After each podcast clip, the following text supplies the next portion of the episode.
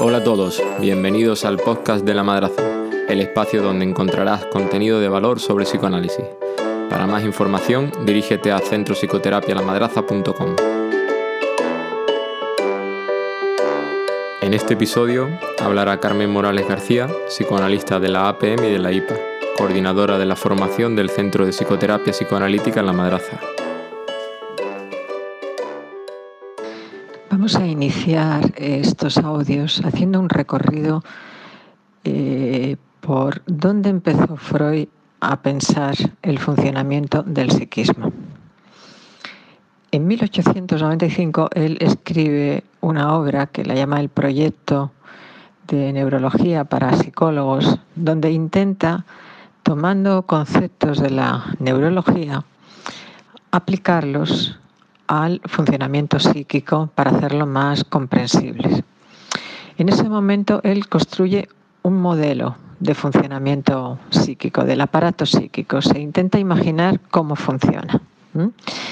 Este primer modelo es un modelo muy simple. Es un modelo que tiene dos polos. Un polo perceptivo, a través de que, del que el psiquismo recoge las sensaciones, las excitaciones, las señales eh, perceptivas que le van llegando, las va acumulando y para evitar llegar a una saturación, a un bloqueo, tiene que producir descargas. Entonces habrá un polo motriz que se dedicará a llevar a cabo acciones que posibiliten satisfacer necesidades. Pensemos además en qué momento estamos. Estamos en 1895. El ambiente en el que Freud se movía era totalmente médico. Lo que no pasara por las exigencias de la ciencia médica no se iba a escuchar. Por eso él hace el esfuerzo de intentar un modelo que desde tomando hipótesis desde la biología, desde la física también, eh, pueda mostrar cómo eh, la economía, porque fundamentalmente en el proyecto él va a manejar un criterio económico, o sea, cantidades. ¿Qué pasa con las cantidades que llegan? Después dará lugar ya a un modelo eh, donde lo que va a tener peso van a ser los lugares, un modelo topográfico, ¿no? que ahí es donde empieza con las tópicas, ¿no? Eh, qué, espacios hay dentro del psiquismo ¿no? y, crea eh, los tres espacios más conocidos, que será la primera tópica, consciente, inconsciente y preconsciente. Pero volvamos al proyecto. Como os digo, él quiere saber, ¿no? Cuando llega una cantidad de energía y de impresiones al psiquismo, qué es lo que pasa. También quiere saber si desde la psicopatología, que es con lo que él está empezando a trabajar, se puede ir extrayendo de allí un modelo que sirva para entender el funcionamiento normal. Parte de que cualquier organismo vivo va a intentar mantener lo que él va a llamar el principio de inercia neuronal.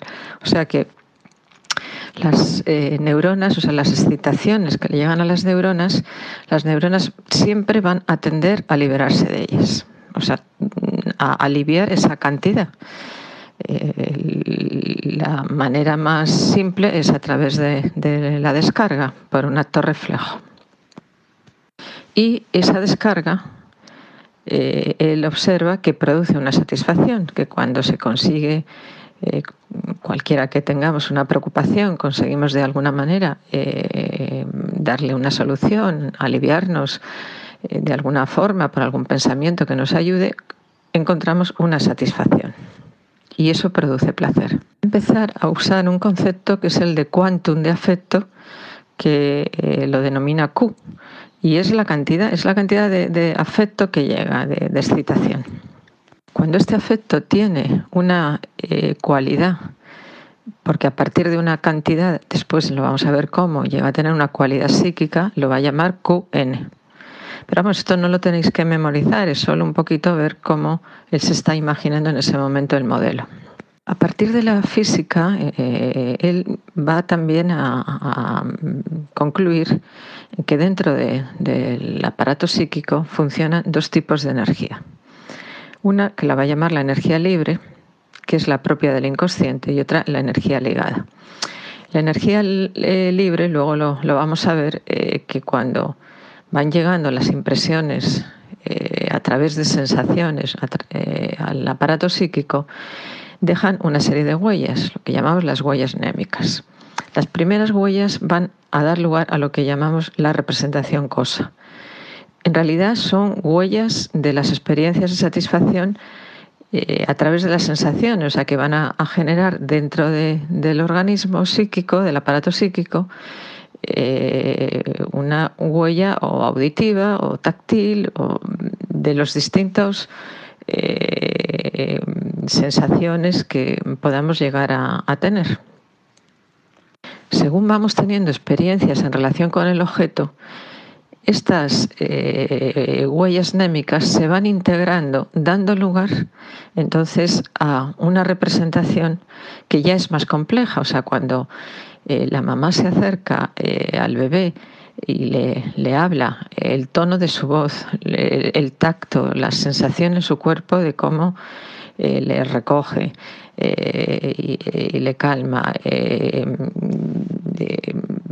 vamos, todo, la, sensación también de, satisfacción cuando la leche entra en su interior y, todo va produciendo el, olor también, el olor de la madre, que es muy importante, el reconocimiento en un primer momento a través del olfativo.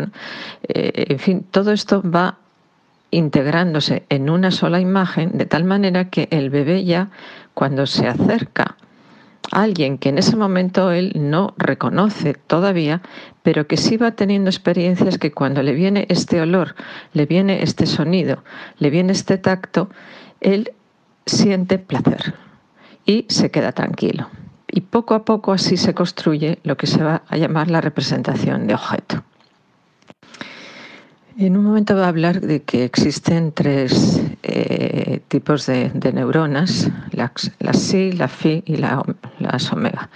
Bueno, él a cada una les da una función.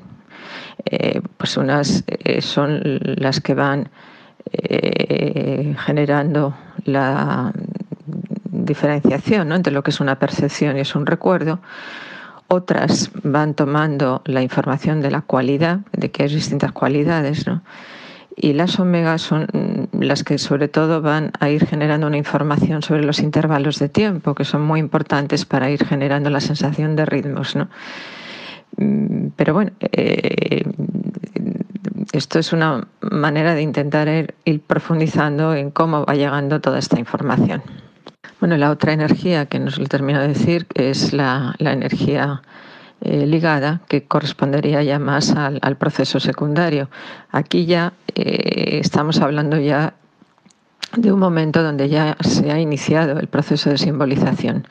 Quiero decir que de la representación cosa pasaremos a la representación palabra. Para esto eh, hay que vencer la, represión y, empezar a poder hacer un trabajo de simbolización que mm, supere la, represión y pase a preconsciente. En la clínica podemos encontrarnos pacientes, pacientes que tienen fallos muy graves en su estructuración psíquica, porque entre otras cosas tienen fallida la construcción del preconsciente. Esto sucede cuando no la experiencia de satisfacción con el objeto, los primeros encuentros, no han sido suficientemente gratificantes. No se ha graduado bien eh, el encuentro con la necesidad del bebé. El objeto, bueno, sabéis que así se llama en psicoanálisis a las personas que llevan a cabo las funciones ¿no? de atender las necesidades físicas y afectivas del bebé. Eh, estos primeros objetos son los que van a facilitar las experiencias de satisfacción en el bebé. Cuando, como os decía antes, eh, estas experiencias no son el equilibrio entre la gratificación y la frustración, no se consigue, puede tener graves mm, consecuencias. Eh, en principio, tendría que haber suficiente presencia afectiva del objeto para que el bebé pueda entonces eh, tener una sensación de permanencia interna de esa experiencia satisfactoria y esto es lo que le va a permitir recrear en ausencia de esa persona, de sus objetos cuidadoras, puede recrear eh, el recuerdo agradable de la experiencia eh, de satisfacción. Eh, y vemos que son bebés que en ese momento pues mm, pueden jugar con su propio cuerpo, se chupan el dedito, sonríen, canturrean, están como volviendo a, revivir eh, las sensaciones agradables que tuvieron en el encuentro con, con el objeto cuando este tipo de experiencias no han sido suficientes y predominan las de frustración es cuando encontramos ya eh, situaciones graves en el funcionamiento psíquico, sobre todo porque no van a poder empezar a construir eh, la capacidad simbólica. La capacidad simbólica es lo que le va a permitir al bebé ir sustituyendo a los objetos primarios por otros. Ya no es necesario que esté la madre, que la madre le dé el pecho. Él puede mm, de alguna manera construir una experiencia similar en cuanto a la satisfacción eh, con otros objetos, con el chupete, con el biberón, con un pañuelito eh, que se chupete, con sus propios pies, ¿no? de, los dedo gordo del pie, que se lo chupan, están en ese momento reviviendo esa experiencia que es como una experiencia alucinatoria ¿no? del encuentro con el objeto. Si esto no se da, entonces quedarán pegados a encontrar satisfacciones totalmente concretas que no se pueden separar de las primeras, tienen que ser como idénticas y tendrán importantes dificultades para tolerar la frustración. Nos va a hablar también de que en el inconsciente hay dos procesos, el primario y el secundario. El primario correspondería al proceso que se realiza en el inconsciente. Sobre todo, mm, tiene varias características que ya las iremos viendo. ¿no? Eh, como os decía antes, se mueve por energía eh, libre y busca sobre todo encontrar una percepción idéntica a la imagen del primer objeto de satisfacción. Eh, no se puede separar de esa primera imagen y rechazará todo lo que no coincida con esa percepción. En el proceso secundario, que ya estamos con energía ligada y ya estamos con representación simbólica y con representación palabra, la identidad se va a buscar ya a través de los pensamientos. Decir esto que ya se puede desplazar a otras situaciones, eh, se puede sustituir a estos primeros objetos de satisfacción y evidentemente pues eh, la riqueza y la fuerza del psiquismo aumenta porque de, otra, de la otra manera pues sería un funcionamiento muy frágil. Todo lo que nos separara de esos primeros modelos eh, nos impediría un equilibrio. Nos llegan unos estímulos, las neuronas lo recogen, se produce un nivel de excitación. El organismo tiene que intentar descargarlo para conseguir un equilibrio, un principio de constancia. Y las neuronas, por el principio de inercia, van a buscar eh, recuperar ese nivel energético de reposo y van a ver cómo poder quitarse de encima ese exceso de excitación que ha generado un estado de tensión. Si no pasara nada más, nos convertiríamos en un aparato que recoge, carga y descarga, carga y descarga. Eh, pero como no es así, y no es así porque se produce un almacenamiento de datos en el yo. Ya los que van a ser primeros precursores de un yo todavía muy rudimentario, van a ir almacenando en su memoria estas experiencias, con lo cual se empiezan a asociar eh, que esas experiencias de satisfacción se producen sobre todo en determinados momentos y cuando se dan determinadas condiciones. O sea que tenemos uno, al principio unas huellas mnémicas que están recogiendo estas excitaciones y son de distintas clases según las sensaciones por donde nos lleguen, porque eh, registro, ¿no? Después tenemos una imagen mnémica, que es la imagen del objeto, eh, que asociamos con esa experiencia de satisfacción. Y después tenemos la vivencia de satisfacción, que es la que va a integrar todo ese tipo de situaciones. Cuando un bebé llora porque tiene hambre, mm, no pretende llamar a su madre, sencillamente tiene hambre y su organismo se expresa mostrando esa insatisfacción. Pero cuando llega la madre y le acerca el pecho y empieza a tener esa experiencia de satisfacción, se produce lo que Freud llama una acción específica del objeto del mundo externo que le presta un, auxilio ajeno, ahí se va a establecer ya esa inscripción. Y entonces el llanto ya sí va a empezar a tener un significado porque ya sí va a tener esa eh, orientación y esa cualidad de llamada. Pero es una significación que va tomando después, no, no la tiene en un primer momento. Por eso la, vivencia, la, experiencia de la vivencia de satisfacción es fundamental, porque es una manera, es la manera básica en la que se estructura el psiquismo.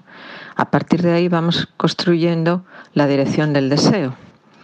Eh, el bebé va aprendiendo, ¿no? Eh, que tiene un deseo y que alguien se lo satisface. Y eso le va a ir organizando todo su mundo psíquico.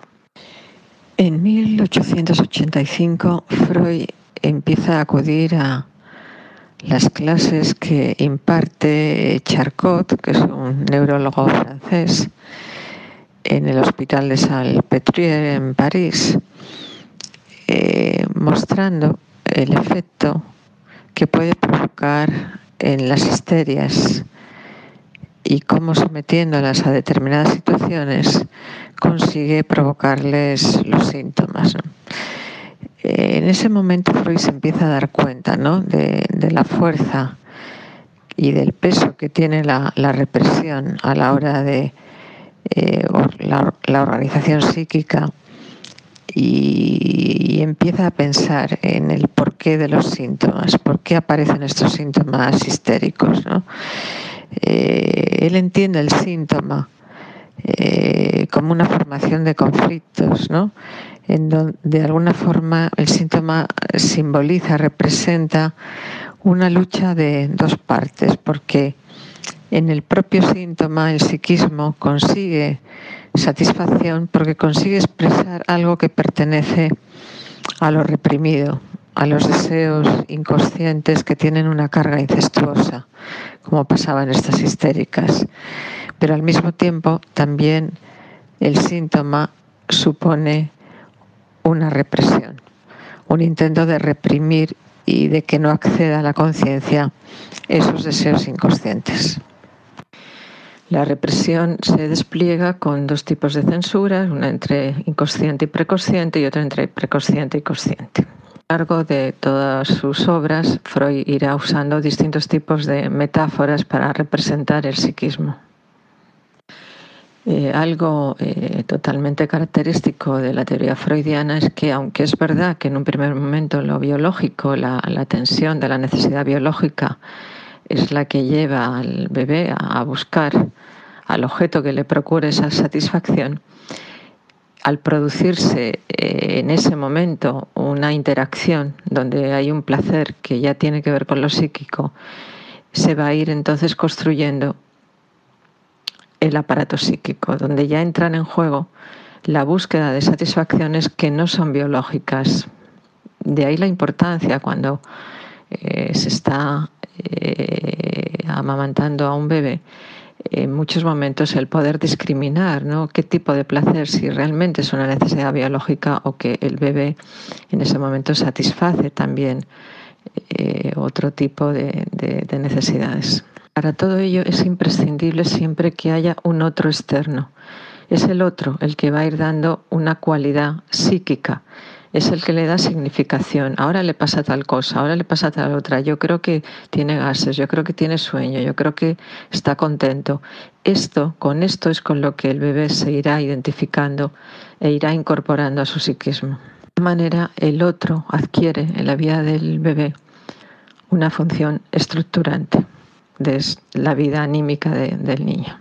Que se pueda construir psiquismo, que siempre va a estar en construcción, nunca termina este proceso, tiene que haber un mantenimiento constante de la presencia del otro. Cada experiencia con el otro, de, tanto de placer como de displacer, va a ir produciendo en el interior del aparato psíquico nuevas reorganizaciones. Quiero decir que van cambiando las significaciones. Lo que en un momento dado se ha podido sentir de una manera, al entrar otra nueva experiencia puede cambiar la cualidad y va a reorganizar todo inmediatamente, no solo una pieza concreta. Un concepto importante que no sé si todos manejáis es el que se llama upper En otros momentos lo veréis como retroactividad, resignificación. Eh, esto tiene que ver con la concepción de la temporalidad dentro de la teoría freudiana que no es lineal. Eh, hay un primer eh, suceso, un acontecimiento que se queda en la psique a veces sin un significado preciso y va a ser una segunda experiencia quien va a dar luz a ese primer acontecimiento. Esto es muy, nos pasa a todos todos los días. De repente hay algo que nos ocasiona una impresión, pero tampoco tenemos claro por qué. Y, más adelante, cuando vivimos otra experiencia, de repente entendemos qué es lo que pasó antes. Esto nos indica cómo estamos en constante eh, transformación. Todas las experiencias van transformando todas las huellas némicas. Hay dos conceptos que hay que diferenciar y que saldrán en numerosas ocasiones. Lo que tiene que ver con lo infantil y lo que tiene que ver con lo arcaico. Lo arcaico siempre está en el psiquismo, alude siempre al origen. Es el conjunto de las huellas némicas que van dejando las experiencias emocionales tempranas que se tienen con los primeros objetos. Lo infantil estaría en relación con todas las experiencias que están asociadas a la vivencia de la sexualidad infantil. Todo esto se irá desarrollando mucho mm, más ampliamente más adelante. El concepto de representación cosa, aunque algo os he dicho antes, pero bueno, para que os quede claro, son las huellas némicas, son esencialmente visuales las primeras y, quedan inscritas en el psiquismo a partir de, la experiencia eh, del encuentro emocional con el objeto. Cuando hablamos de investir, eh, quiere decir que una representación, una imagen, una sensación recibe una carga eh, una, energía psíquica y mm, bueno, en un primer momento mm, está aislada, pero poco a poco a través de la integración de las representaciones cosas va dando lugar a representaciones más complejas. Siempre un concepto económico porque está aludiendo a la cantidad de excitación libidinal que llega en ese momento al psiquismo. El concepto de contrainvestidura es un concepto complicado. Eh, voy a intentar explicarlo, aunque entiendo que habrá que volver sobre ello en distintas ocasiones. Es el mecanismo de la represión primaria, es el propio de la represión primaria. Y es, es esencial para poder entender cómo se inicia la constitución del funcionamiento psíquico. Vamos a ver. Se produce en el aparato psíquico un clivaje, una escisión, un, corte, una ruptura dentro del psiquismo. Porque hay una transmisión por parte del objeto a nivel inconsciente, no es que lo diga con palabras, de que determinada emocionalidad tiene que quedar reprimida, no es aceptable, no puede pasar a la conciencia. Cuando la barrera de la represión primaria no se constituye con la suficiente fuerza y funciona con porosidad, porque hay fallos en su construcción, van a emerger a la conciencia una emocionalidad que está asociada a angustias arcaicas que las reconocemos porque tienen una carga emocional que las hace insoportables. Son fuente de un sufrimiento intenso y de sentimientos de amenazas terroríficas. Si pensáis en pacientes, reconoceréis estos cuadros, estamos hablando de cuadros que están más allá de la neurosis, en pacientes que tienen desorganizaciones graves. A veces también estos fallos de la represión primaria los podemos encontrar en pacientes con estructura neurótica, pero que tienen núcleos más desorganizados. Con estos pacientes, con los pacientes que tienen fallos, se trabaja para poder reforzar esa represión. Es un trabajo muy diferente al que se hace con los pacientes con una conflictiva neurótica, que aquí al revés vamos a trabajar, ayudarles a levantar la represión para que puedan liberar deseos que los sienten como prohibidos porque tienen una carga incestuosa. Los pacientes que presentan una problemática en la que la emocionalidad arcaica no ha estado suficientemente contenida por el objeto, y me refiero a esos periodos originarios de la constitución del psiquismo, son pacientes que tienen dificultad para lograr la diferenciación del objeto. Y por esto viven en un mundo confuso a nivel de los límites que les separan del otro y muy caótico.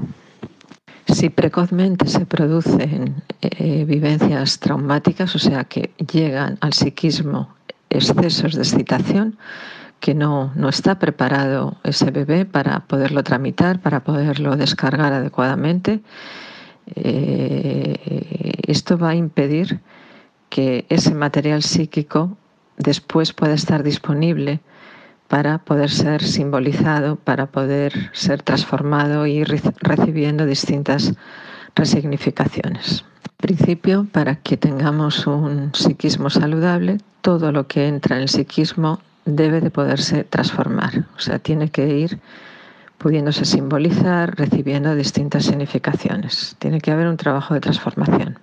Os decía que partimos de un material primario que son toda esa suma ¿no? de experiencias y de que han quedado eh, inscritas en huellas némicas, en representaciones cosa, que darían lugar a lo que ya os dijo, se llama materia psíquica primaria, ¿no? que es una mezcla indiscriminada de elementos sensoriales, perceptivos y motores. Son como eh, los motores, tienen que ver con imágenes motrices. Esto es muy importante para después, con pacientes muy desorganizados, reconocer estas imágenes para poder ir cogiendo hilos, para poder irles ayudando a construir esos mm, simbolización que todavía va a ser muy primaria. Otro concepto importante es eh, el de que eh, la vida psíquica existe, preexiste antes de la llegada del bebé al mundo. El bebé ya llega de alguna manera con unos precursores que es verdad que son muy rudimentarios, pero es como si eh, ya conociera un poquito algunos hilos de por dónde puede encontrar la satisfacción. Eh, esto se irá desarrollando a lo largo de las distintas conferencias, ¿no? porque hay muchos autores que tienen sus propias teorías para desarrollar eh, esta, eh, cómo se ha podido dar esta primera experiencia, ¿no? que son las experiencias originarias. Luego, si puedo, os aportaré, porque he visto que en uno de los textos de, de Didi eh, se hace alusión a, a Pierre Olañé, y bueno, un poquito para que vayáis viendo cómo Piera organiza lo que es el originario. Bueno, yo me quedo aquí, un saludo, bueno, me vais diciendo si se sigue o no se sigue.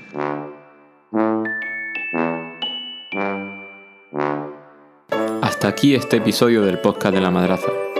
Si queréis más información, podréis encontrarla en centropsicoterapialamadraza.com.